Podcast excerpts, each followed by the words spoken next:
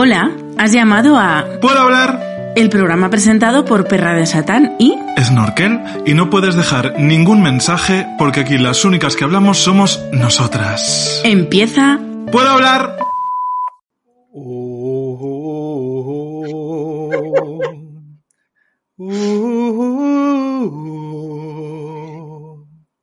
¿No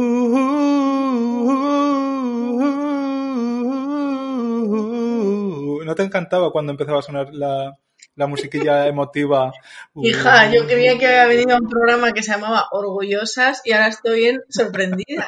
Sorprendidas, porque esa mujer que tienes a tu lado es tu hermana del Perú. Hace 35 años que no la ves. Pasamos a la siguiente sorpresa. Ay, ojalá sea Julio Iglesias. Eres hija de Julio Iglesias. Como Esa, es la propinas. cariño.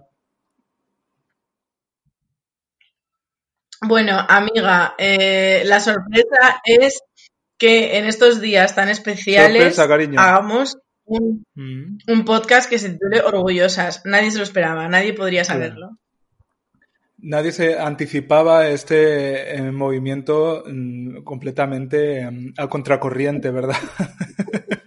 Eh, Porque hemos tenido, somos un poco, eh, hemos tenido un poco de disputa entre los miembros de Mm. Puedo hablar, porque claro, la una decía, pero hija, ¿cómo no vamos a hacer podcast en la Semana del Orgullo? Y la otra decía, a ver, el orgullo es todo el año, tampoco tengamos que sentirnos obligadas.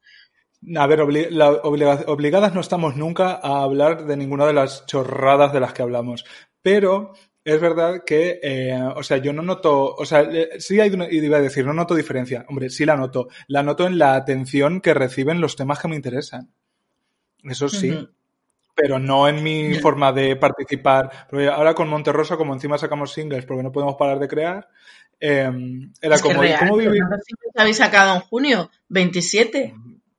Sí, muchísimos, la verdad. Y cada cual mejor. Es impresionante. De hecho, Increíble. las oyentas de Puedo Hablar que sean fanses también, esta noche a las 12 de la noche, dos canciones y media nuevas. Y Dijo media, media porque bueno, una- verdad, que no es como remix. Sí, remix. remixeada. Eh, eso te iba a decir que, a ver, nos preguntan en, en las entrevistas, ¿cómo vivís la diversidad? Y es como si yo te pregunto, mm, ¿cómo vives el estar compuesta por una base de fósforo eh, o de células? Eh, Pues chica, ¿cómo, a ver, me puedes preguntar por cosas concretas, pero ¿cómo vivo la diversidad? Pues cariño, existiendo, no sé, respirando. El otro día, por cierto, eh, estuve en un podcast invitada, que creo que no te lo he dicho. Anda, me has puesto los cuernos. sí. Los cuernos de Los España. cuernos de España, como los ojos, porque eh, Hablando de como los ojos. ¿Sabes lo que estoy comiendo? Algo, algo me has adelantado. Aceitunas sin hueso, como los ojos. Como los ojos. Porque ahora es tu merendilla de... eh, Ahora me toca a mí. Ahora la que está con un nutricionista soy yo. Eres tú. Que llevas exactamente 23 horas eh, con la Eh, sí, ¿no? sí, sí. 23 horas llevo. Mm, aquí estoy merendando aceitunas. Muy bien. Yo me he, comido, me he metido entre pecho y espalda una bolsa de eh, simpáticas bolitas de chocolate que en su interior contienen un cacahuete. Y que Pues se derriten en tu boca y en tus manos. Mm, sí. Eh, ¿Qué te estaba yo diciendo? Eso, que me invitaron a un, Que a tú eras un diversa podcast. por naturaleza. Eso es, sí. Claro, que me, me invitaron al podcast porque era un especial orgullo, Ah, claro. que está- estuvo muy bien, y me, y me dicen, ¿cómo te presentamos? Eh, músico, eh, de- tienes un podcast, activista, eh, y yo decía, pues mira, yo sinceramente me definiría a mi pispa como un pedazo de maricón. Entonces, efectivamente, con todos ustedes, con todos ustedes, es un pedazo, un de pedazo de maricón. maricón. Tal cual. Y es que es la, es la definición con la que yo me siento más cómodo. Porque lo del activismo, pues a ver, entiendo que el ser ya, mm, el ser un pedazo de maricón ya es, mm, ya es activismo en sí mismo, pero es que, joder, comparado con la gente que de verdad se deja la piel, yo es que no hago nada. Más que darle a la cariño. tecla, clic, clic, clic, clic, clic. Algo hacemos. Me incluyo porque Mm. yo también soy muy inclusiva. Todas las causas son. Aunque yo, el, el activismo de salón, que es como se suele denominar a, pues eso, a gente que estamos dándole a la tecla diciendo la transfobia, no sé qué, no sé cuántos. eh, a mí me parece muy, o sea, fundamental. O sea, los salones son un espacios muy importantes. El hogar es a mí un también, espacio también es un poco lo que hago. O sea, yo quiero pensar que el cambio, esto es lo que pienso yo, pero puede ser completamente eh, mentira. Porque anda que no me he creído yo mentiras en esta vida. Estoy un poquito resentida, por lo que sea.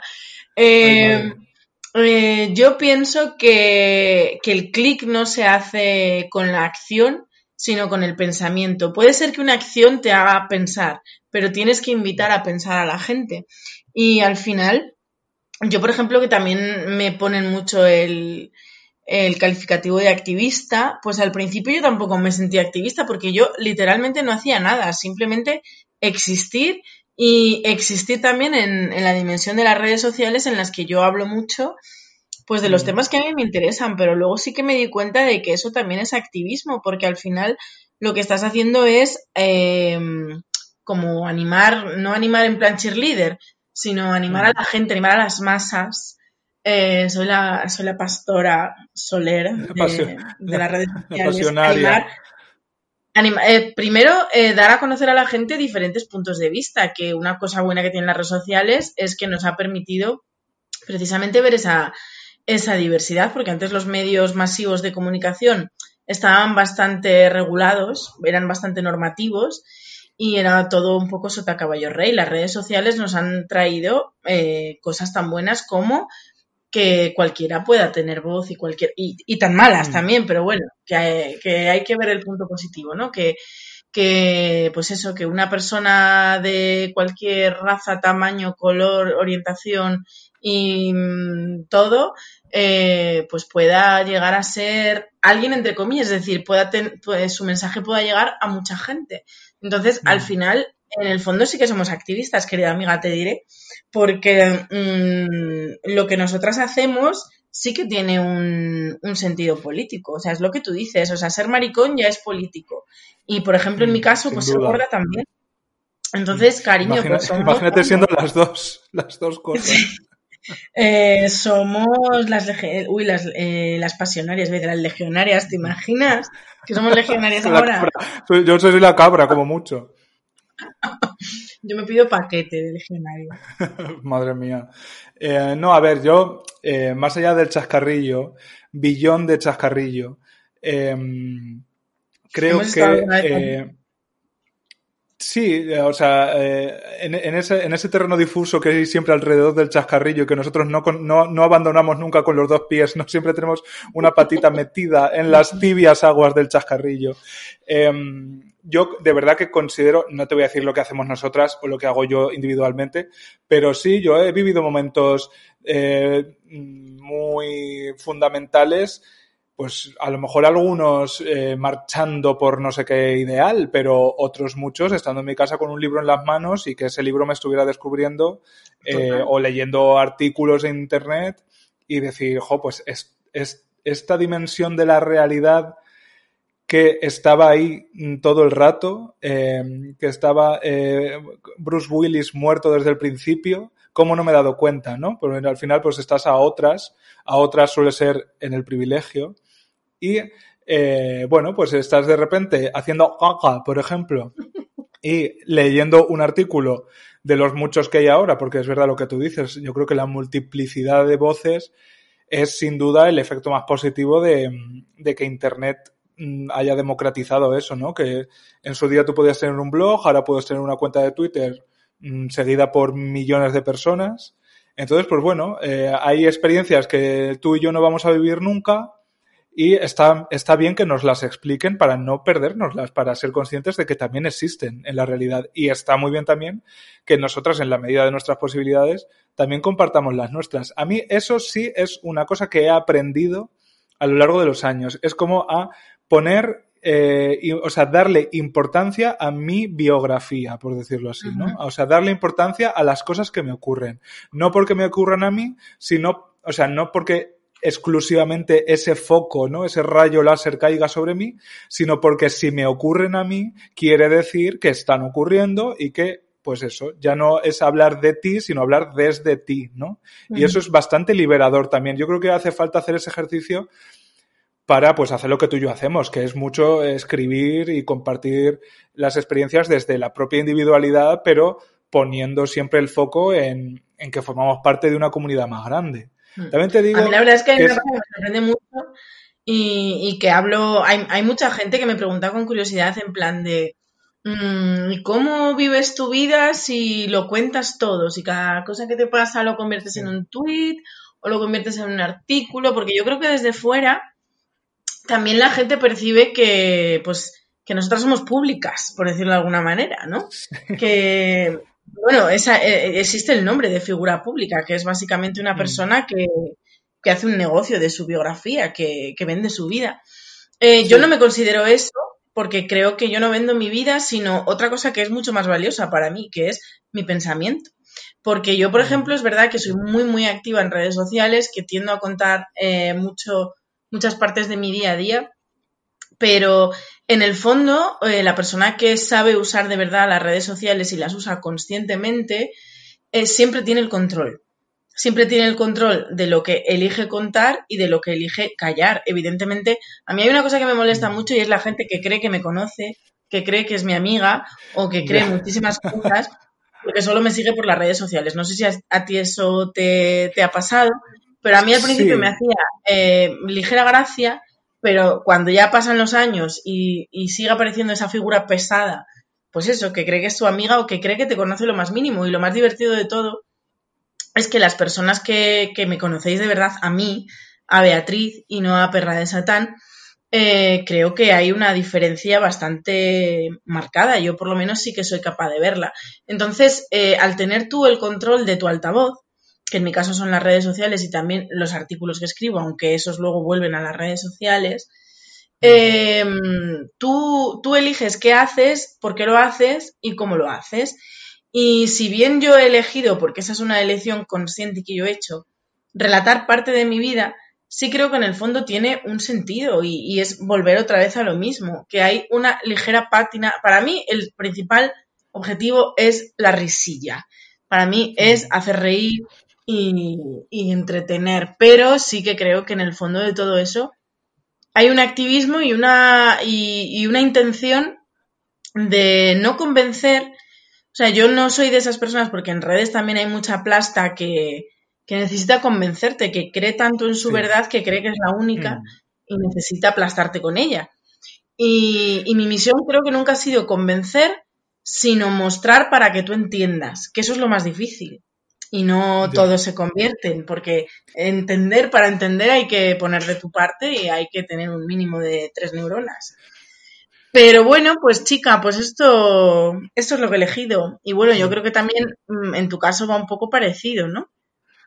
Sí, yo quizá em, lo mío ha sido mucho más gradual. Yo creo que tú tenías muy clara tu... Hombre, no, na- Perra de Satán desde luego no nacería con el primer tuit como un cervatillo que se abre a la mañana en un claro del bosque con sus patitas, ¿no? Eh, sino que se iría fraguando con el tiempo. En mi caso, lo de, esto de, mm, en la medida en que lo sea, por Dios, una figura pública, eh, aunque sea en, en mi escaso eh, alcance en redes sociales o lo que sea, es una cosa que eh, he llegado ahí para, para mi completa sorpresa. O sea, no. eh, po- por eso eh, precisamente decía que el proceso y ahí, pues hombre, lo de ser maricón, ser un maricón visible ha sido lo, lo que ha vertebrado ese camino, ¿no? O sea, el de decir, pues bueno, quizás las cosas que yo pueda decir aporten algo, ¿no? Eh, además, yo siempre he tenido como muy, muy interiorizado que la, que la realidad, si no la, aunque la tengas delante, si no la explicas, eh, no te atraviesa, ¿no? Yo quizá por eso me estudié periodismo y me hice periodista, ¿no? Porque la realidad hay que sintonizarla, hay que tener una frecuencia muy concreta para captar según qué cosas, ¿no? Eh, esto yo, es, es como, eh, no sé, tú llegas a, a urgencias, ¿no? A una sala de urgencias y, pues bueno, compartes la sala, ¿no? Pero la el estado en el que viene cada uno, eh, por dentro, pues pueden ser historias desde la- las más melo- melodramáticas a las más costumbristas, ¿no? Es un- a mí me, pasa un poco eso. Yo creo que todos los... Que, que tantos años vivió de esto. Mm. Es que ahora he vuelto a ver Pues- Hospital Central porque la mañanas en Divino. Y encima había bolleras, que también tiene que ver Sí, con el tema. Pues eso, que yo creo que en todos los sitios, o sea, en, en cualquier espacio que habites, siempre se puede vivir ese espacio de muy distintas maneras, ¿no? Y, y al final un poco lo, lo que a mí me parece interesante de estar vivo, dentro de las escasas cosas que me parecen interesantes de estar viva, es eh, en la de eso, la de conocer las historias de los demás, ¿no? Al final es, hay incluso un, un punto de, no, de- no diría yo de voyeurismo, ¿no? Que eso sería solo como ser observadora y no intervenir, sino de azuzar, de que te las cuenten, de que eh, te hagan partícipe de cosas que tú nunca vas a vivir por ti mismo, ¿no? Eh, al final la- lo que hacemos los periodistas un poco es eso, ¿no? Es como todas estas cosas, o sea, desde de un, no sé, la, la bolsa que se desploma por no sé qué negligencias de un fondo de inversión, hasta las señoras que en las residencias de Madrid que se abrazan con sus hijas a través de un plástico, eh, son cosas que yo no, no vería, o sea, no, no iba a ver de primera mano, no iba a experimentar de primera mano, ni mucho menos yo podría generar por mí mismo los sentimientos que, que, que están experimentando esas personas, ¿no? A no ser que me lo expliquen. Entonces, eh, se suele decir que el periodismo es traducir la realidad. Yo creo que es más bien sintonizarla. Yo creo que la realidad está ahí si le, prestas atención. Y en el tema del activismo, eh, en la medida en que seamos activistas, pasa también eso, ¿no? Eh, también pasa una cosa con, esta óptica, ¿no? Que al final uno pu- puede estar tentado de apropiarse del lenguaje y luego ya aplicárselo a todo, pero no eh, ser capaz de hacerse entender. Yo creo que hacerse, hacerse entender es fundamental. Por eso, Y es muy eh, u- Es muy difícil. Sí, ahí está el reto, ahí está el reto, porque muchas veces em, cuando una persona vive una opresión, por ejemplo, ¿no? que es lo más urgente, ¿no? las opresiones que, que vive tanta gente a nuestro alrededor y a veces nosotras mismas. Cuando la estás viviendo, a veces estás tan cerca de eso que no eres capaz de hacerte entender, ¿no? O sea, em, eres tú el. Es como cuando vas al médico, estoy de unas metáforas del Vademecum que no sé, pero si tú, a veces, hay veces que vas al médico y hay veces que tienes que. Últimamente. ¿Has visto Pues no sé. Esta mañana en Divinity? No, no, yo, vamos, además me espantan las series de médicos y esas cosas, nu- nunca me han gustado. Pero bueno, que hay veces que tú ibas con tu madre al médico de pequeño y ella sabía mucho mejor explicar lo que tú tenías. Qué ¿no? bonito es ese momento en el que el médico Claro. te a ti y te dice, ¿qué te pasa? Y tu madre, y tu madre, pues que le duele la barriga. Es que es increíble. O sea, yo todavía me acuerdo de la primera vez que hablé yo en el médico. Porque era Hace seis, hace seis meses. Sí, hace sí, seis meses. totalmente. Qué fuertes son las madres, ¿eh? Hombre, es que además la tuya es enfermera, que me imagino que es eso al cubo. Bueno, es que mi madre es más fuerte que el vinagre, la pobre. Es Pues muy fuerte, muy fuerte, porque mi madre es enfermera 24-7. Mi madre no ha parado de ser enfermera, pues desde el primer Mm. día que, no sé, que entró en la carrera, quizás. O sea, mi madre Sí. es que eh, disfruta, disfruta. Entonces, sí, Mm. totalmente. Además, mi madre le encanta una cosa, porque ella es enfermera, pero no es médica.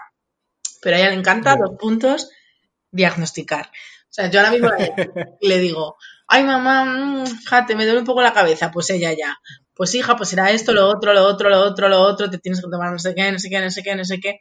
Yo hay muchos días que me encuentro como mal y me dice la Caneli, eterna compañera de piso, hija, pues pregúntale a tu madre. Le digo, no le pregunto porque, eh, primero, eh, mueve Roma con Santiago. Segundo, mañana me llega un paquete express de correos con 25 medicamentos. Y tercero, pasado mañana se presentan aquí con una UBI móvil porque eh, pues me dolía un poquito, yo que sé, mm, cualquier zona de mi cuerpo. Entonces tengo que tenerla muy controlada porque se le dispara el ansia de sanar. Ella es activista de la salud. Es cuidadora nata, ¿no? Absolutamente, total. Mm. Pues eso, que hay veces que que alguien que esté cerca, lo suficientemente cerca y tenga las, las herramientas para explicar algo que está pasando, eh, puede hacerlo de una manera, diremos, por no decir mejor, más efectiva, ¿no? Eh, que yo, eh, ahí es cuando eh, yo, pues, por ejemplo, con todo el tema de las mujeres trans o de los derechos trans, es que esto que estamos que viviendo es muy están- fuerte. ¿eh? porque además parece que la gente se ha puesto de acuerdo alrededor del mundo para tener en su punto de mira ahora mismo a las personas trans. En Hungría. No me esperaba, o sea, mira que el 2020 ha dado vueltas. Pues esta yo no me la esperaba. Es horrible. En Hungría directamente han mm, eh, prohibido por ley su existencia. En Polonia están también súper perseguidos. En Estados Unidos ha tenido que ser el Tribunal eh, Supremo el que diga que no te pueden despedir por ser trans. O sea, me explicas. Y luego no me hagas hablar de nuestras grandes amigas, las terfas. Yo es que estoy muy, muy asombrada, muy asombrada, porque yo, a ver, también es verdad que el tema de la transexualidad no es un tema en el que me haya metido mucho. Esto lo mm. reconozco yo. Que igual que hay de otros temas que aún no habiéndolos vivido en mis propias carnes, eh, puedo empatizar y, y soy conocedora, eh, pues el tema de la transexualidad y, demás, eh, pues he de reconocer que estoy flojita, flojita, flojita, flojita. Entonces, cuando todo esto empezó, porque ya daba coletazos, em, pues yo decía, bueno, pues eh, cuatro idiotas, ¿sabes? Lo que te quiero decir, que idiotas siempre hay, entonces tampoco me sorprende que de vez en cuando salga alguno. Pero de repente pasa lo de J.K. Rowling, que yo creo que ha sido un poco como el, el gran estallido a nivel mundial, también porque ella pues tiene una audiencia mundial, para que, que luego digan que las eh, figuras públicas no hacen activismo. Pues eh, lo que dice la JK Rowling, fíjate qué repercusión está teniendo. Eh, ¿Te imaginas nosotras dos comparadas con JK Rowling? ni, yo no llego ni a, vamos, ni a, ni a Dobby, el elfo doméstico. ni al calcetín de Dobby. ni, ni al calcetín. Pues eh, yo cuando vi todo esto, pues en mi cabeza era como jajajaja, ja, ja, ja, están locas, o sea, como lo tomaba un poco a risa, en plan de, pero eso no puede ser, jajajaja. Ja, mm. y ya empecé a ver, primero, eh, los argumentos, que yo los desconocía por completo. Eh, los argumentos de, de, las personas, bueno, pues que, que, dicen que las mujeres transexuales son hombres con pene y con peluca y con falda. Em, y claro, como yo nunca había visto eso, pues yo me quedaba helada. Estuve como una semana entera callada sin literalmente saber qué decir porque no estaba preparada para esto, no estaba preparada, o sea, pensé mm. que esto ya está... Es que es un error muy que cometemos muy a menudo, de como vivimos en una burbuja de, diversidad y felicidad, pues nos creemos que ya estaba todo arreglado y que estas cosas no van a pasar nunca. Y de repente, pues estallan en la cara y, y, yo pues estaba completamente en shock. Y lo peor de todo, o sea, desde mi punto, eh, desde mi punto de vista eh, de mujer cis eh, mm, con privilegios en comparación con las mujeres mm. trans. Em, yo misma me he sentido asustada por lo que he visto. O sea, que no me quiero ni imaginar. O sea, es que no, no puedo ponerme en la piel mm. de, de una mujer trans que su existencia ya era eh, sí, pues muy complicada a veces. Repiten todo el rato en veneno de ellas no son peligrosas para el mundo, el mundo es peligroso mm. para ellas. O sea, para ellas. Mm, si, si ya ser mujer trans era más fuerte que mi puto coño, pues ahora es que no me lo, mm. o sea, no me lo puedo imaginar, no me puedo poner en la piel de una persona eh, con toda la procesión que llevará por dentro y de repente verse en el ojo de un huracán que se, que se nos ha caído encima. Y lo peor de todo es mm. que, o sea, para mí lo peor es ver a mujeres que para mí eran referentes eh, y mujeres que me han abierto muchísimo los ojos, mujeres que, que, he conocido personalmente. Ayer, por ejemplo, había una chica que me decía, he visto que sigues a Menganita. Digo, pues sí la sigo. Y pues tienes que dejar de seguirla porque es una TERF. Y digo, bueno, pues muchas gracias por tu consejo, pero haré lo que me dé la gana. A ver si ahora tengo que dar explicaciones a quién sigo o a quien no sigo. Pero es que todavía estoy como en shock de no poder reaccionar ante nada porque a, a no a todas, evidentemente, pero a, algunas mujeres que ahora eh, están diciendo eh, que, el hecho de que, o sea, que, la existencia de una mujer trans es machista y es horrible para una mujer eh, como yo, em, sean personas que conozco, con las que he compartido cosas y, y, que de verdad que para mí han sido referentes y, no sé, o sea, estoy completamente mm, que pues descolocada, me ha dejado descolocada. Y esta soy yo. Eh, no me quiero imaginar, es que literalmente no me puedo poner en la piel de, una mujer trans ahora mismo. Hmm.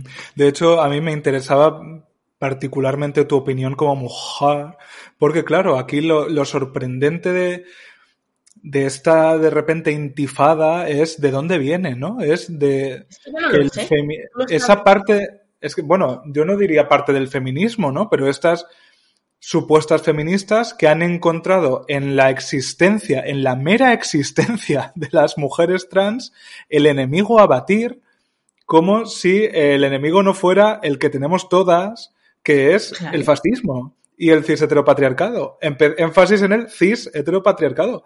Porque además tú y yo tenemos amigas que son mujeres trans, algunas en común, y es como, tú imagínate atravesar el mundo encima eh, teniéndote que justificar todo el rato en tu propia identidad.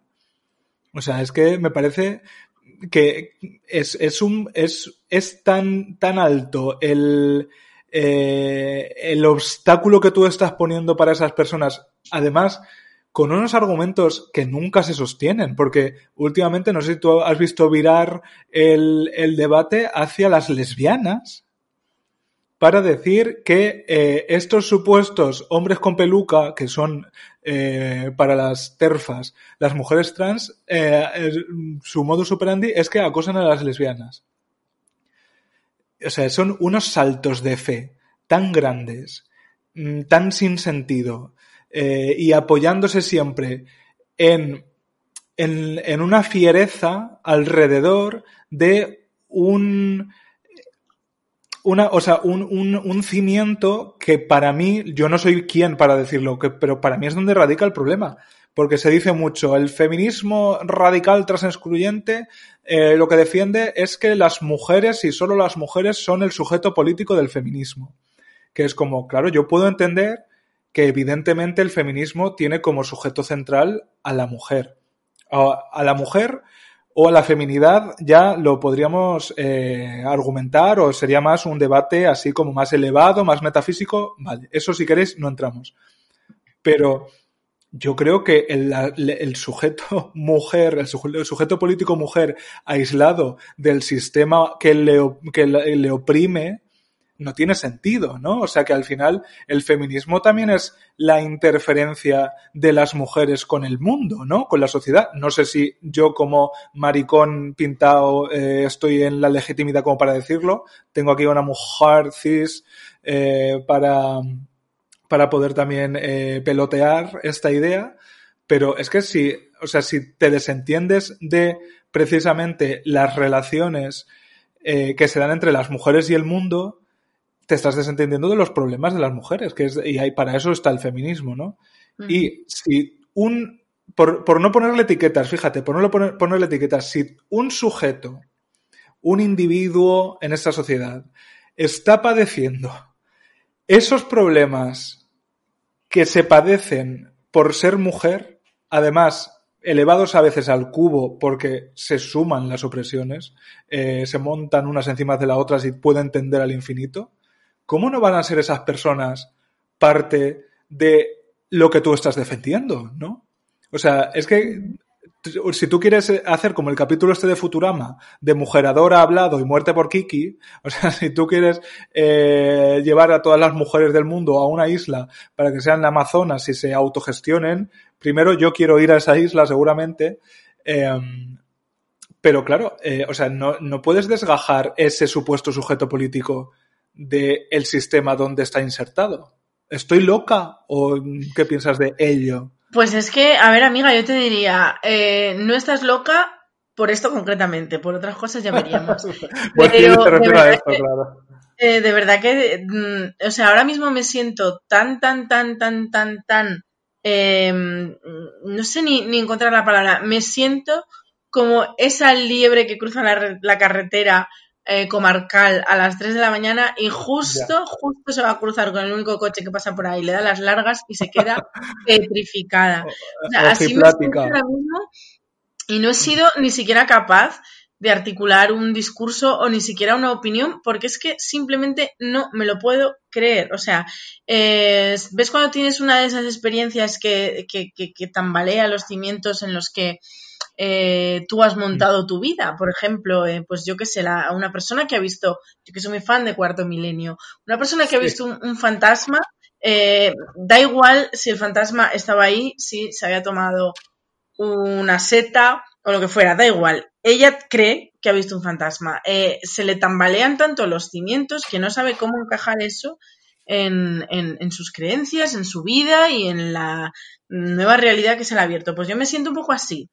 De repente he visto unas cuantas fantasmas por ahí y, yo ahora mismo no sé si estoy horrorizada, no sé si estoy enfadada, no sé si estoy escandalizada o no sé qué me está pasando. Lo único que sé, que es lo único que he escrito sobre el tema, que entiendo que es poco porque cuando eres una persona que tiene un altavoz, creo que también es necesario cedérselo a otras voces y apoyar a, bueno, pues a, lo que tú consideras eh, que es necesario apoyar. Pero eh, yo lo que dije fue, eh, yo como mujer, en muchos momentos de mi vida, me he sentido, he tenido miedo, me he sentido muy confundida, me he sentido muy incomprendida. Y cuando de repente llegó el feminismo, para mí el feminismo fue como un abrazo, como de repente decir, pues no estabas loca, amiga, lo que tú sentías era una realidad, lo que pasa es que no se hablaba de ello, o no tenías con quién hablar de ello, o, la gente no, lo veía o no lo entendía o no lo quería ver. Entonces, em, a mí lo que me preocupa es em, que en nombre de ese feminismo que a mí me ha venido tan bien, sinceramente, y me ha salvado tanto, porque me ha hecho sentir muy bien y muy en paz conmigo misma, eh, se esté haciendo sentir asustada, incomprendida, desplazada y sola a otra persona. O sea, yo no quiero creer en una causa que hace exactamente lo que me, lo que me hacían a mí. Eh, que, mm, entonces mm, yo lo único que puedo decirle a, las que, luego tampoco entiendo por qué es solo las mujeres trans es que los hombres trans no existen o es que no son problemáticos o qué coño pasa o sea desde si nos ponemos así de cínicos el hombre trans es peorcísimo porque em, sube, en la escala de privilegios sube, ¿no? Eh, pasa de mujer a hombre y claro, ser hombre es mejor porque es, es un privilegio.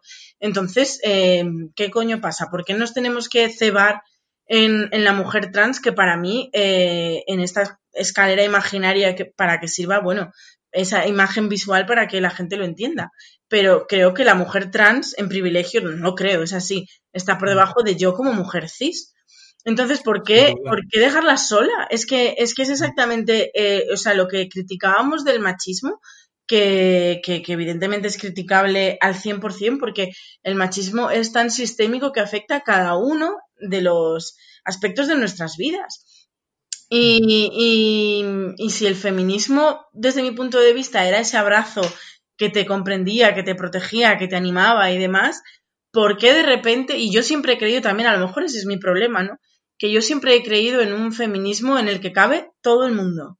Y todo el mundo me refiero a todo el mundo. Eh, o sea, yo nunca me he considerado una feminista extrema o una feminista radical en el sentido de solo mujeres y solo mujeres haciendo unas determinadas cosas. Mm, yo ser feminista no quiero, eh, o sea, por ser feminista no quiero renunciar a la compañía de los hombres, ya no te quiero decir por primera vez no estoy hablando de fotopenes, sino la compañía de que me caminen conmigo. No que me den la polla y caminar, pues poco, la verdad. Que eso tampoco estoy dispuesta a renunciar, por supuesto. Eh, pero a mí lo que me duele y de verdad que lo estoy sufriendo y me parece doloroso es por qué le estamos haciendo a un sector de personas, a un colectivo, lo mismo que hemos vivido nosotras. Es que no, o sea, no lo entiendo, sinceramente, no lo entiendo. Y me tiene muy desconcertada, no, no sé, no sé qué hacer. O sea, lo único, la única manera que estoy teniendo de reaccionar es a través de jazz. Uy, madre, ala, y a través de entrar a la casa, eh, por la ventana, a través de Jazz, que es el medio de comunicación en el que yo trabajo, en el que tú también colaboras, eh, dar la mayor visibilidad posible a, a, a, estas personas y darles un altavoz que al final, pues mira, Jazz es un medio que te podrá parecer mejor o peor, pero tiene una cosa, y es eh, difusión. Es decir, gracias a pertenecer a Mediaset España y demás, eh, es mucho más fácil que llegues a la gente a través de Jazz que a través de otros medios muchísimo más especializados y muchísimo mejores en los que hablar de TERFs y transexualidad y todo este debate, pero Jazz tiene otro altavoz. Entonces yo lo que, la decisión que he tomado es, vale, pues voy a ceder el altavoz de Jazz a todos estos temas que se están hablando, porque creo Mm. que, que, que- se necesita, no sé, se necesita hablar de ello y se necesita entender qué es lo que está pasando, aunque yo soy la primera que no lo entiendo. Ojalá alguien me sobre todo yo creo que la clave está en lo que tú has dicho, que es en el de usar también tu altavoz en la medida en que lo tengas o el espacio que ocupes eh, sea tenga el alcance que tenga a las personas trans, ¿no? A las personas que realmente cuyas vidas están en tela de juicio. Yo en ese sentido ya lo puse y, lo pondré todas las veces que haga falta. Uno de los últimos vídeos de nuestra invitada hace unos meses, Elsa Ruiz, era completamente, o sea, iba eh, desmontando este argumentario, no sé si llamarlo argumentario o panfleto horroroso del PSOE, arroba PSOE, arroba Carmen Calvo, eh, que es que hace algo, porque tú decías, eh, no me puedo creer que eh, a esas personas se las dejen solas. Yo, vamos, me- ya me gustaría que las dejaran en paz, ¿no? Como que las dejaran solas. Yo- es que es, es mucho más allá, es, es eh, o criminalizarlas o eh, so- como sobreescribirles encima eh, la potencialidad violadora de los hombres cis, cis hetero normalmente, que eso es lo que están haciendo con las mujeres trans, eh, y no me, o sea, no soy capaz de no nombrar la última ocurrencia en forma de dibujito de feminista ilustrada, que ni feminista ni ilustrada, en la que literalmente ponía a un chico y una peluca encima y diciendo, ¿te tiene que gustar mi pene o eres transfoba? ¿no? Y que también eh, desató un, comentario por mi parte que también se puede leer en jazz sobre la eh, obsesión en, torno a los genitales de las personas trans. O sea, en el, en el peor de los casos eh, se las criminaliza. Y en el mejor, que es lo que hace el, ideario este, que no, tiene ni media idea del PSOE, eh, se establece según ellos, o sea, creo que la palabra literalmente era como un periodo sostenido de transexualidad.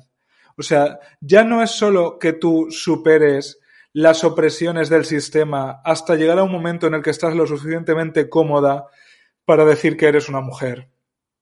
Es que encima ahí empiezan las oposiciones para que te consideremos la sociedad lo que tú eres y que nos estás diciendo que eres. Que es, en el caso de la legislación estatal española, dos años de hormonación, todo un sometimiento a un peritaje psiquiátrico y médico y una patologización y un seguimiento como si fuera una enfermedad de tu identidad.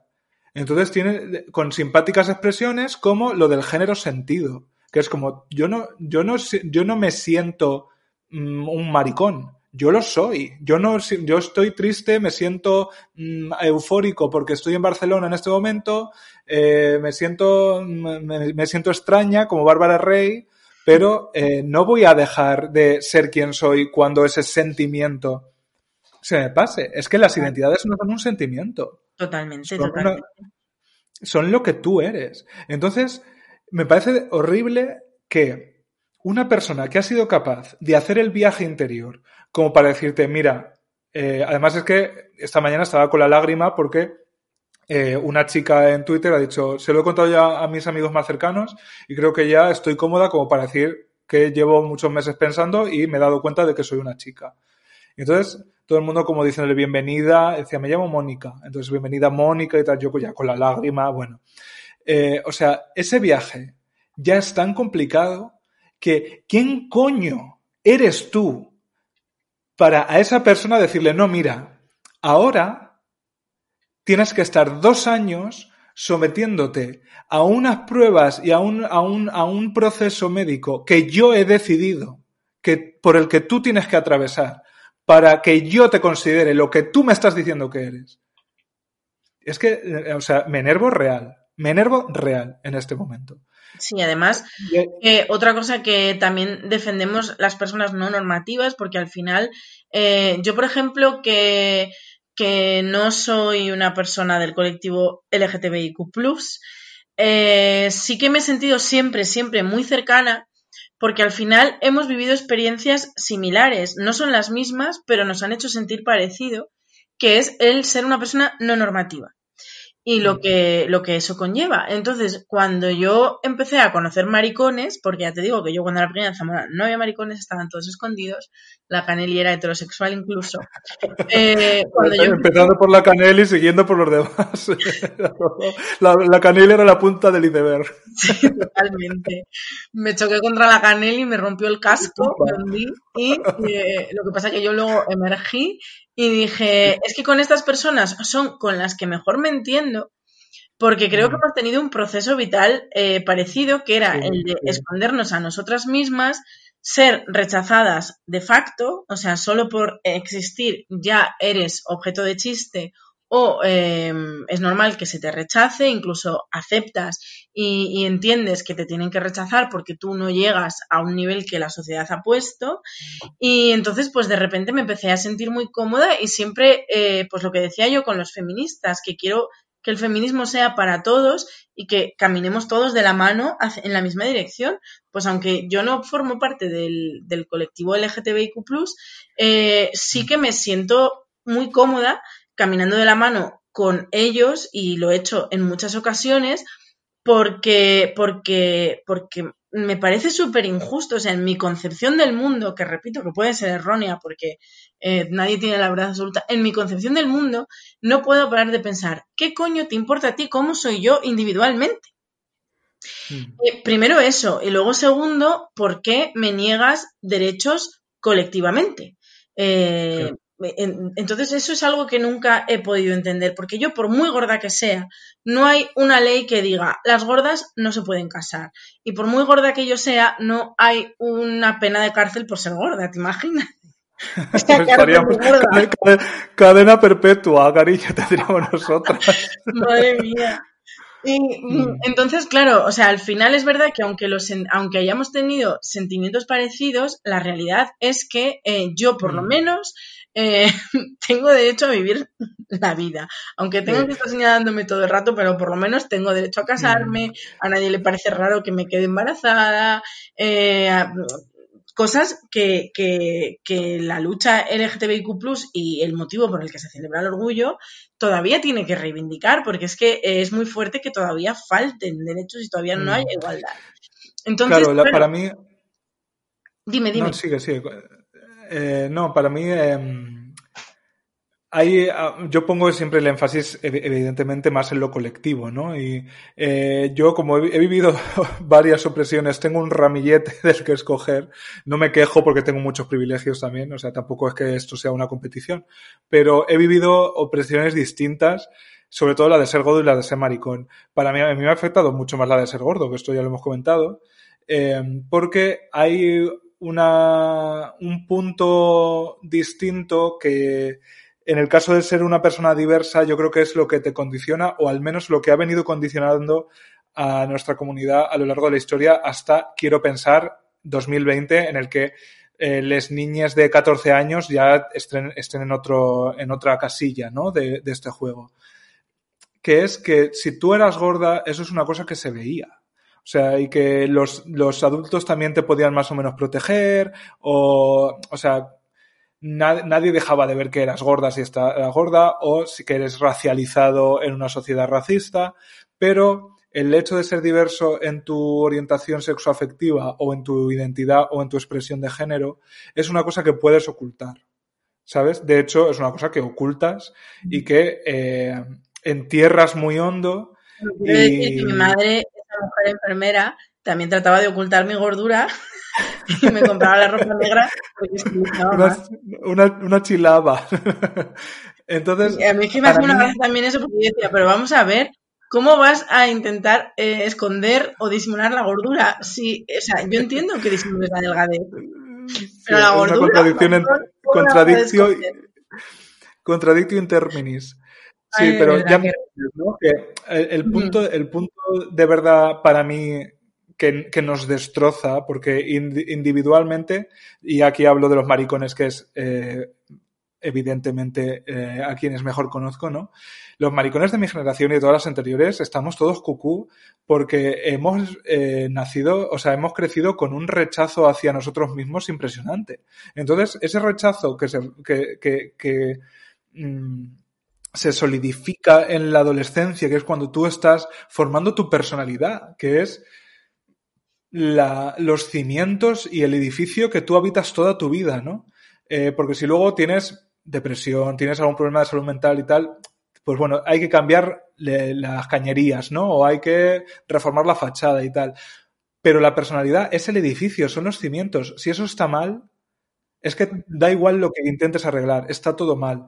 Entonces, es muy complicado llegar indemne a, la edad adulta siendo diverso, o al menos hasta ahora lo ha sido. Ah, para mí ahí radica la diferencia y ahí conecto yo con lo que están eh, padeciendo las personas trans ahora mismo. Porque cuando yo salí del armario, como yo era un cuerpo gordo, eh, angelical y absolutamente em, eh, impermeabilizado con el, con el deseo, ¿no? Ni, ni, sale ni entra ningún deseo de este cuerpo. yo, yo me tuve que enfrentar incluso al, estás diciendo que eres gay, para estar con las chicas y para eh, tocarles las tetas o mirarles las tetas o lo que sea. Que además esa figura del, maricón que tocaba tetas en los 2000 era muy potente. Y yo he conocido maricones tocatetas, sí lo digo. A ver los hilos. Eh, entonces, es como, de verdad, o sea, yo estoy exponiendo lo más íntimo de mí, lo que más terror me ha dado reconocer de mí mismo, y me encuentro encima que tú, que no te estás enterando de la misa a la media, pedazo de... me iba a decir palabras feísimas. Em, encima te atreves, tienes el atrevimiento de decir, o sea, que yo me estoy sometiendo, que es lo que dicen de las, de las sobre todo de las mujeres trans, las, las putas terfas, que es, me voy a disfrazar de esta opresión para sacar un rédito sexual. O sea, Mm, tía, cariño, date un paseo, date un paseo, pero de 25 años, a ver si después de 25 o sea, en su sano juicio querría complicarse la vida hasta el punto de convertirse en una mujer mm. trans. O sea, ¿quién? Claro. Porque es verdad que puede haber un caso, porque, mira, por ejemplo, esta mañana ya te digo que en general estoy bastante callada con este tema y no me meto en discusiones porque de verdad que me duelen. Pero esta mañana había una persona eh, que decía, bueno, algo así de eso, de que, de que los hombres mm, con peluca y falda al final lo que quieren es eh, quitar los espacios de las mujeres y que si de repente eh, 50 eh, hombres con peluca y falda eh, se declaran mujer, pues, por ejemplo, en un gobierno de paridad en el que tuviera que haber, yo qué sé, 20 ministros hombres y 20 ministros mujer, pues podrían ser los 40 hombres, porque la mitad serían eh, hombres con peluca y oh, falda. Oh. Y no pasaría nada y esa es la sociedad en la que caminamos. Y es que me voló la cabeza porque digo, vamos a ver, es que estás usando el mismo argumento de los emigrantes vienen a quitarnos el trabajo o, o eh, el de las denuncias falsas, que a mí ese es el que más me duele. A, mí, a mí me duele mucho cuando se habla de violencia de género, eh, cuando siempre sacan el argumento de es que en 2017 hubo una señora que puso una denuncia y al final reconoció que era mentira.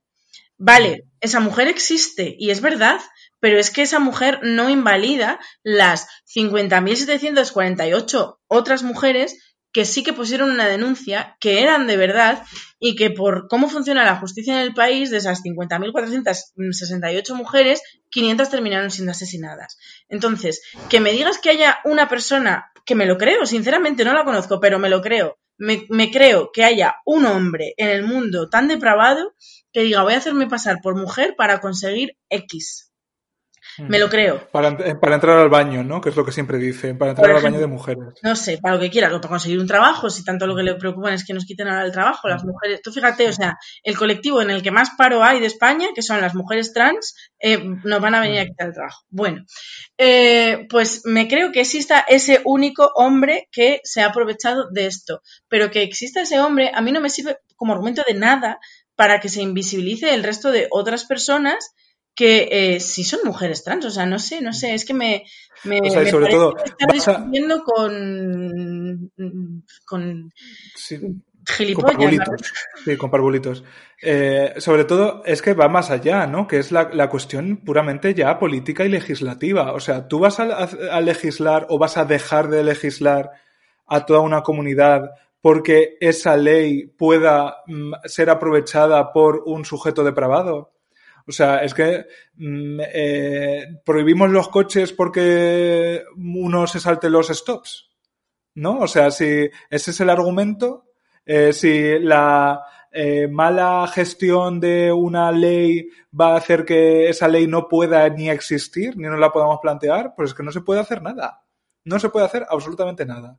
Más que ignorar a la gente que cuya vida no espera. Es que las vidas trans no están en pausa hasta que nosotros decidamos si las TERFs tienen razón o no. Es que eso eh, me parece lo más sangrante y, me, o sea, me duele, es que me duele en el corazón, me duele físicamente que estemos enredados en falsos debates que están más que superados por mm, cuatro absurdas. Y te voy a decir una cosa, y esto seguro que eh, es, una, es una bravuconada.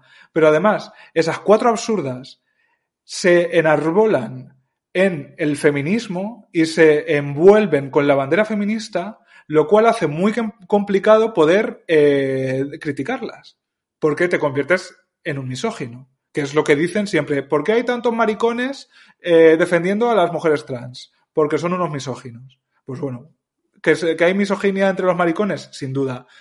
La hay en la sociedad. Pero, joder, es que eh, eh, tu, tu- o sea, tu vida no espera. Es que eh, estamos haciendo a toda una comunidad que sufra. Esto lo, explica muy bien Elsa en el vídeo, que es mucho, o sea, todo lo que dice Elsa Ruiz en el vídeo donde desmonta lo del PSOE es mucho más útil que lo que podemos decir en, en este podcast. Pero eh, mientras eh, aquí cada una sigue con lo suyo, las feministas ilustradas siguen haciendo sus dibujitos, eh, a, a las personas trans las obligamos, decía Elsa, que es muy atinadamente, a sacarse unas oposiciones simplemente para que tú las trates en lo que te están diciendo que son. Es que, además, si el feminismo se ha concentrado tanto en creer, en creer a las víctimas, ¿no? En que si alguien te está formulando una cosa que le ha pasado, lo primero que tienes que hacer es escuchar, aunque te suene rocambolesco. Porque es que todas las opresiones de las mujeres, en un momento dado de la historia, han, han sonado rocambolescas. Y ahora es el turno de las mujeres trans. Y claro, a estas absurdas les suena que eso no puede ser, que esas, eh, esas opresiones son demasiado, ¿qué te diría yo? Exóticas, ¿no? Eh, y que la, el, eh, encima mm, el subterfugio es que si, si hacemos caso de que esta, esta manera de proceder pueda existir, pues encima van a llegar los hombres a ponerse pelucas y a formar parte del asunto. O sea, son tantos saltos de fe que yo estoy agotada. Estoy agotada real. Tengo el cerebro derretido. Con Sí, este sí, yo también. Yo es que no sé ni cómo entrar, porque em, como tú decías, em, eh, como llevan eh, por delante el feminismo, eso pone muy complicado entrar al trapo. Y, y s- por volver al mismo ejemplo del que partió todo, J.K. Rowling también escribió un tuit en el que dijo, me llaman TERF, igual que hace años nos llamaban brujas, igual que hace años nos llamaban no sé qué. Claro. Eh, la misma historia de meterse con, el- de insultar y de meterse con las mujeres de siempre. O sea, es como que la acción prevalece, solo cambia el insulto con el que te refieres a ellas. Y yo tampoco mm, quiero insultar ni entrar en precisamente lo que estoy criticando, que es eh, porque al final el debate de los insultos y demás solo crea más rabia, más desesperación y más fascistas en el Congreso. Entonces yo tampoco me voy a poner a descalificar a nadie porque todos hemos estado perdidos en algún momento de nuestra vida y seguro que yo también he dicho Mm. cosas rocambolesquísimas y la vida es evolucionar, aprender y, y en principio, en principio, porque hay gente que ni evoluciona ni aprende, pero bueno, la mía por lo menos Mm. sí. Entonces yo también me siento un poco con esa responsabilidad de, como mujer feminista, es como que mm, siento sobre mí el peso de yo soy la única que puede rebatir. Porque Mm. ya no ya no me puedes ya no puedes usar contra mí es que eres un misógino. La- sí, claro. Entonces, eh, ya te digo que me siento completamente eh, comida por la presión, no tengo ni idea de qué hacer, me siento desinformada mm, y, y lo único que quiero, o sea, es que lo, es lo único que puedo repetir, o sea, eh, quiero mandarles el abrazo y el apoyo a las personas trans porque no soy capaz de, de imaginar eh, lo que tiene que ser. Y ya una mujer tan fuerte como Elsa, por ejemplo, eh, tan segura de sí misma y con una red de apoyo que, bueno, pues que la sostiene, pues entre comillas es mi menor preocupación. Mi mayor preocupación eh, son todo, pues yo por ejemplo en Zamora pues tengo a una chica trans adolescente que empezó Mm. su transición con 13 años y, y imagínate que esa chica tenga que leer todo eso cuando estás en un momento tan vulnerable, ¿sabes? O sea, a mí, a mí es lo que me preocupa precisamente. O sea, la guerra que hay en Twitter para mí es lo de menos, porque la vida real no es Twitter. La vida real es esa, eh, esa chica que, que está sintiendo unas cosas que tienen que ser complejísimas, rarísimas de calificar, y está pasando por algo que es que no nos lo podemos ni imaginar, y de repente eh, o sea, cuando ya ha logrado hacer una transición, cuando ya ha logrado cambiarse legalmente un nombre, cuando ya ha logrado que su familia entienda, cuando ya ha logrado todo eso, de repente un montón de mujeres le vuelven a decir, eres un hombre con peluca. Es que no lo sé, o sea, que, que, Mm. mm, qué duro y qué difícil. Me parece sobre- horroroso. Sobre todo que, que los zarpazos vengan de los lados, para mí siempre es como lo más doloroso, ¿no? Porque, y esto es una cosa que pasa mucho en Twitter, eh, que es que en vez de estar centrados en quienes tenemos enfrente, que son los que verdaderamente están trabajando todos los días para recortar nuestros derechos, nos entretenemos con ese 0,5% de nuestras opiniones que son distintas en una lucha que compartimos al 99,5%. Ahora, hay mucha gente también que su mm, voz pública, por decirlo así, es, o sea, está especializada en eso, ¿no? Siempre en buscar las contradicciones de además, de además, de, unos, ¿cómo te lo diría? De, de un pensamiento crítico más o menos mmm, estándar, ¿no? O sea, pues nosotros no pensábamos, no, no, teníamos este conocimiento de la experiencia trans hace cinco años, ¿no? Lo hemos aprendido. Entonces yo creo que colectivamente se puede decir que vamos avanzando. Hay gente que eh, se dedica a buscarle la, las contradicciones a ese, a ese proceso contracorriente que básicamente en el que estamos embarcados y que consiste literal en desmontar un sistema que lleva milenios perfeccionándose y en, en, esa, en esa dura ascensión contracorriente cual salmón que empieza siendo gris y acaba siendo rosa, porque los, salmones, los, los salmones son rosas, del esfuerzo de nadar contracorriente, cosa que me parece muy bonita, muy bonita y muy que viene a colación de estar orgullosa en una semana como la que nos encontramos. En ese, en ese arduo camino contracorriente, tú encima recibes eh, un, un, golpe de aleta, un aletazo, pumba, del salmón que tienes al lado. Es como, cariño, como mínimo tengamos la compasión suficiente como para que si tú detectas que hay un salmón medio metro por detrás de ti porque no ha llegado donde tú estás, lo, lo, que menos le va a servir es que tú le des con, el, con la cola y hagas pumba, espabila, porque es que mira dónde estoy yo y mira dónde estás tú. ¿No? Que eso es a veces uh -huh. lo que nos hacemos entre nosotros mismos, lo de decir, no, es que esto que estás haciendo está mal porque eh, las cosas son así. Y es como, pues sí, seguramente. Y eh, precisamente el, el, pensarse inmune a el, eh, el, el sistema es el problema de raíz de esas supuestas feministas, que no son capaces de identificar su propio privilegio de mujeres cisgénero.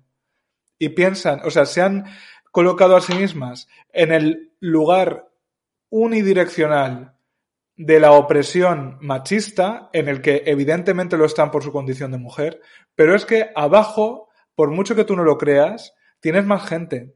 Tienes gente racializada, tienes gente de una clase social más baja, tienes personas indígenas, o sea, tienes, a tienes tantas experiencias humanas de las que no eres consciente porque estás mm, ensimismada eh, en una sola de las dimensiones que, que, te atraviesan, que es verdaderamente importante y que llevamos siglos para que hayamos alcanzado ese punto con el feminismo. Nadie lo pone en duda y nadie le resta valor.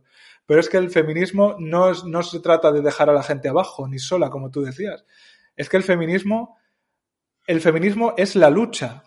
Es que no hay una, no hay una diferencia entre el feminismo y la lucha LGTBIQ. No hay una diferencia con la lucha de clase. No hay una diferencia con eh, la, la lucha de la gente racializada. La lucha es una. Otra cosa es en qué posición estemos cada uno. Porque esto es como una partida de ajedrez. Estamos en el mismo bando, somos, somos negras. De las dos somos las fichas negras. Ahora, yo que soy un pedazo de maricón, pero soy blanco, de clase, bueno, obrera, mm, digamos, más o menos cómoda, pues bueno, tengo una serie de movimientos. Yo puedo ser, si quieres, una torre. Entonces yo me muevo para un determinado lado. Evidentemente yo no me voy a mover de la misma manera que un alfil ni un caballo que tienen otras condiciones y otras reglas. Pero se supone que estamos avanzando a la vez. Sí, que Qué bonita metáfora, ¿no? a mí eso es lo que también me duele que se nos olvide.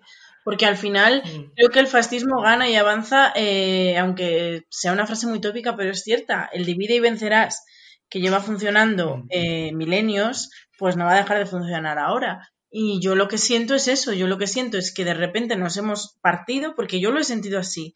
Porque ya te digo que dentro de esas mujeres que están eh, dejando de lado a las mujeres trans, em, hay gente con la que yo tenía vínculos, no eran amigos, no eran amigas en este caso porque son todas mujeres, pero eran gente eh, que yo seguía en internet, con la que he coincidido en actos, eh, que he seguido su obra porque me interesaba mucho y me gustaba mucho, con lo cual yo tenía vínculos con esas mujeres. Y yo lo que he sentido es una ruptura dolorosa. Y, no entiendo nada porque digo, pero vamos a ver, si es que eh, estábamos caminando en una dirección con todas sus diferencias, porque otra cosa que también me gustaba del feminismo es que había eh, muchas maneras de ser feminista, pero teníamos todas algo en común y era eh, el objetivo por un lado y el enemigo por el otro. Y ahora de repente nos hemos confundido y vamos, una parte, porque yo, aunque repito que puedo estar equivocada, siento que no soy yo la que está equivocada. Pero hemos perdido el norte, básicamente. O sea, es lo que veo que le ha pasado. Lo que no entiendo es por qué. O sea, ¿qué ha pasado para que hace dos años yo tuviera eh, las mismas ideas que vosotras y de repente hoy, o sea, es que no, no, no entiendo qué ha pasado para que de repente hoy estemos tan, tan, tan, tan, tan separadas. Mm, es lo que me pues vuelve loca. Porque si me dijeras que estas mujeres que están insultando y haciendo de menos y descalificando a las mujeres trans, eh, pues son mm, militantes de Vox, pues es que yo diría, pues hija, te explico yo perfectamente lo que ha pasado, es que no, me, no, necesito ni conocerlas. Eh, mm. pero, pero como son personas a las que sí conocía, a las que sí seguía y que sinceramente me he formado a través de ellas, en concreto algunas de ellas, Feminista ilustrada no, porque eh, no.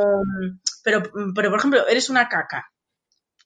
Pues, eh, eh, pues a mí esa mujer me fascinaba y me apasionaba. O, puedo mm, hablar de cinco o seis más que me han sorprendido pues con esta actitud y con estas ideas. Entonces a mí lo que me interesa y por lo que no quiero dejar de seguirlas ahora mismo es porque necesito entenderlas, porque si no las entiendo no puedo rebatirlas. Porque no pues hay que rebatir los argumentos, porque los argumentos, como tú dices, es fe ciega, son creencias. Eh, hay que rebatir en los orígenes, lo que, lo que les hicieron llegar a desarrollar esto. O sea, es un poco como cuando vas al psicólogo, por ejemplo, en mi experiencia personal, voy al psicólogo. Yo empecé a ir al psicólogo porque tenía ansiedad. Y yo creía que la ansiedad era el problema, pero no. El psicólogo me enseñó que la ansiedad es una consecuencia de otro problema que tienes muy bien escondidito y que no estás gestionando nada bien, o lo tienes tan reprimido, tan reprimido que no sabes ni lo que es, y el psicólogo te ayuda a ir dando con ese problema e ir resolviéndolo. Y en el momento en el que tú das con él y lo vas resolviendo, la ansiedad milagrosamente y poco a poco va desapareciendo.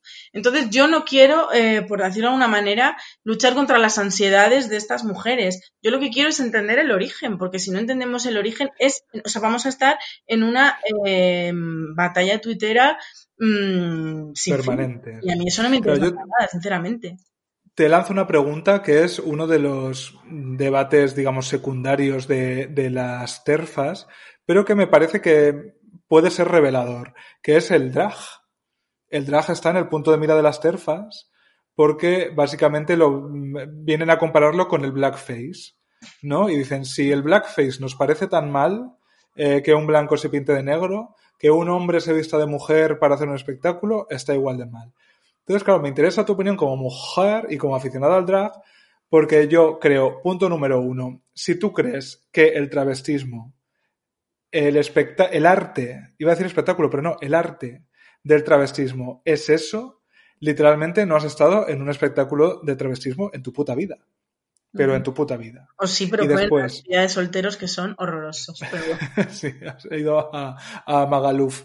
Em, o sea, si tú has estado en, algún, en un show de travestismo, mm, por ejemplo, en Madrid, en el LL, al que tú y yo hemos ido a veces, em, o sea, es tan palpable el la absoluta victoria que significa que ese grupo de gente esté reunido en torno a artistas que, del mismo modo que Mm, un pintor coge sus, lienzos y sus pinceles o que un escultor agarra un bloque de mármol de Carrara, ellos lo hacen con el género para, a partir de esas, eh, esas piezas, de ese rompecabezas infinito que es el género, hacer eh, arte, ¿no? Y hacer una cosa de la que disfrutas, de la que estás entretenido. O sea, es tan revelador de cómo funciona el género, de la absoluta maleabilidad que podríamos incorporar, no a lo mejor de esa manera tan extrema y tan artística y con tanto fundamento, ¿no? Pero eh, normalmente uno cuando entra a un show drag sale mejor persona. Porque eh, te enseñan eh, los hilos de las marionetas. O sea, hay cosas que aprendes que no puedes aprender de otra manera y para eso está el arte. Igual que tú ves una película, se me ocurre, de Fernando León de Aranoa de los 90, que es ese cine social eh, de, las clases populares. Y para mucha gente eso, si no es a través de una película que es entretenida, que tiene una trama, que tiene unos personajes atractivos, seductores, sin, ese enganche no puedes entender esa experiencia, ¿no? El arte ahí es eso que decíamos al principio, esa traducción de la realidad, ese sintonizador de una realidad que está ahí, pero que si tú no pones la frecuencia eh, que tiene, no te lo pierdes. Pues el travestismo hace con eso con el género. Entonces, esas mujeres no han estado en un show de travestis.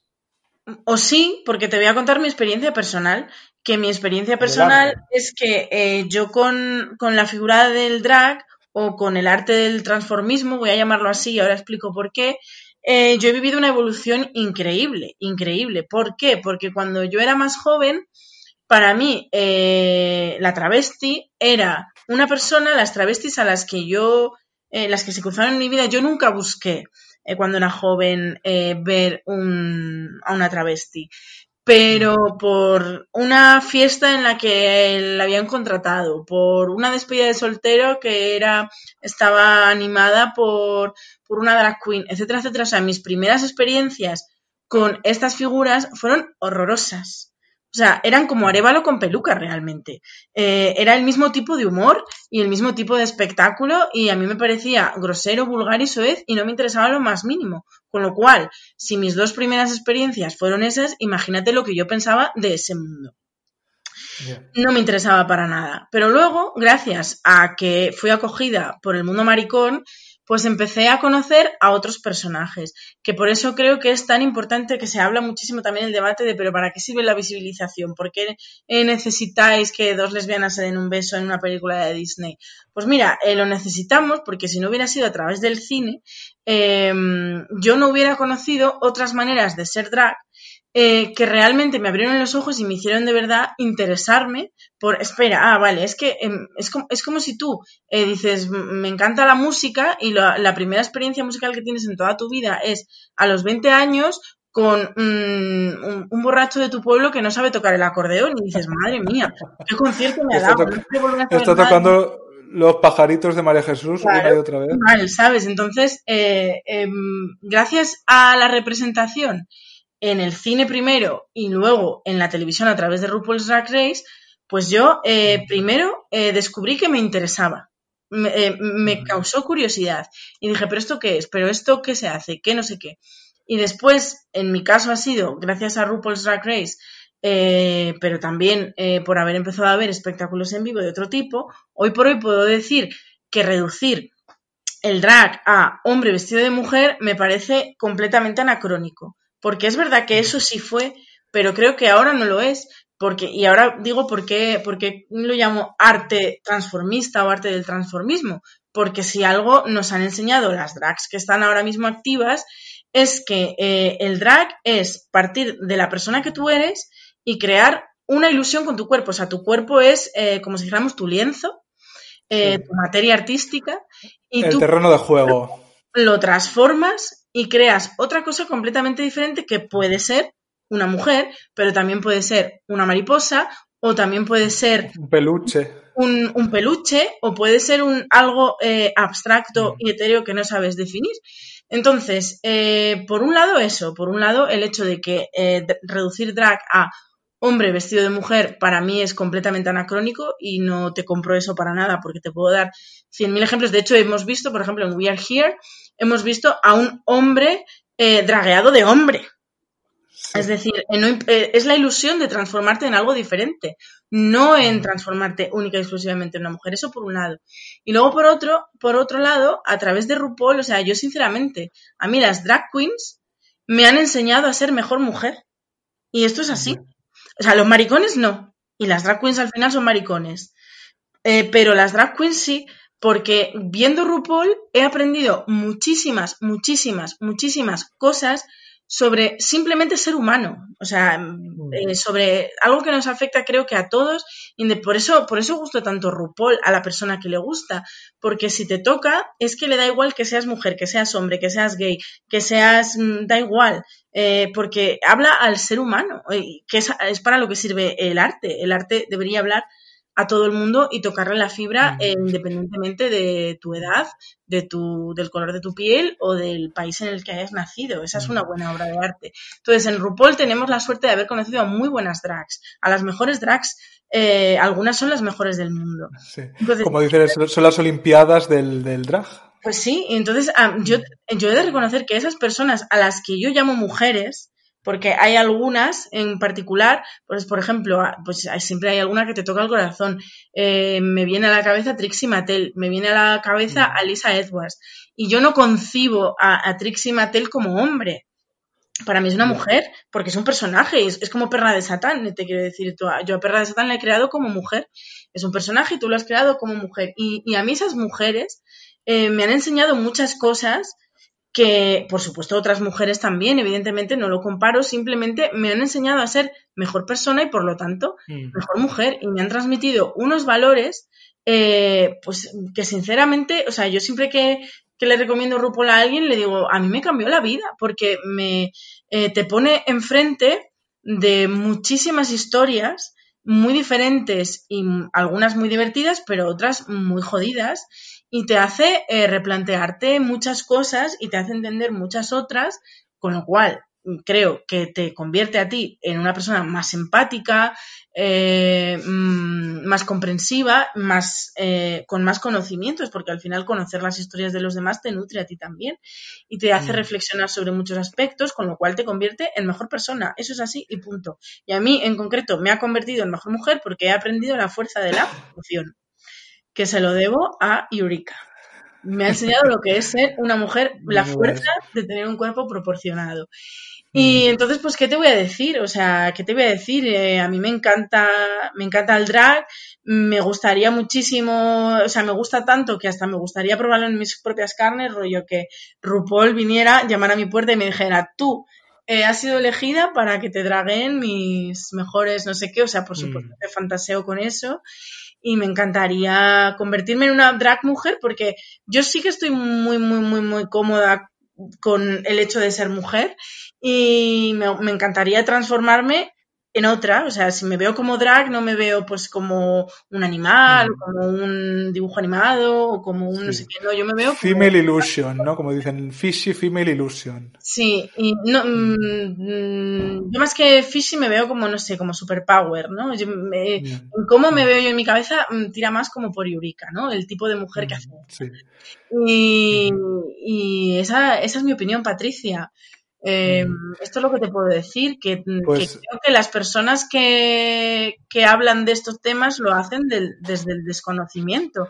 Porque si lo Mm. conoces, o sea, por mucho que no te gusten los cuadros, por mucho que no te gusten la- eh, los museos, si de repente te plantan enfrente del Guernica, te puede gustar o no gustar, pero es que eso es completamente subjetivo, pero te impacta y te emociona. ¿Por qué? Porque es una gran obra de arte. Y mira tú que voy a citar a Picasso, pero me da igual, me ha venido bien. Eh, pues esto es igual. O sea, si de, de verdad te ponen ante una artista del drag, es imposible o estás muerto. Es que yo no me creo que esa experiencia no cree un impacto en ti, porque entonces Mm. estás muerto, pero vamos, por dentrísimo. Otra cosa es que no quieras aceptar por otras razones que evidentemente eso te ha gustado y te ha hecho sentir cosas y te ha conmovido. Eso ya es otro tema. Pero también, pues eso, pues el debate del drag, pues no sé, la verdad. Bueno. Hombre, la RuPaul dice una cosa que, que tiene cierta relación con lo que eh, explicabas hace un rato, que es lo de eh, que el, eh, el drag no cambia quién eres, lo revela, ¿no? O sea, no, no eres una persona distinta cuando estás dragueada viva, sino que descubres partes de ti que están ahí y que por presiones del exterior no están en la superficie y el drag permite que eso salga a la superficie al menos de una manera mm, segura, incluso lúdica, ¿no? Muchas veces.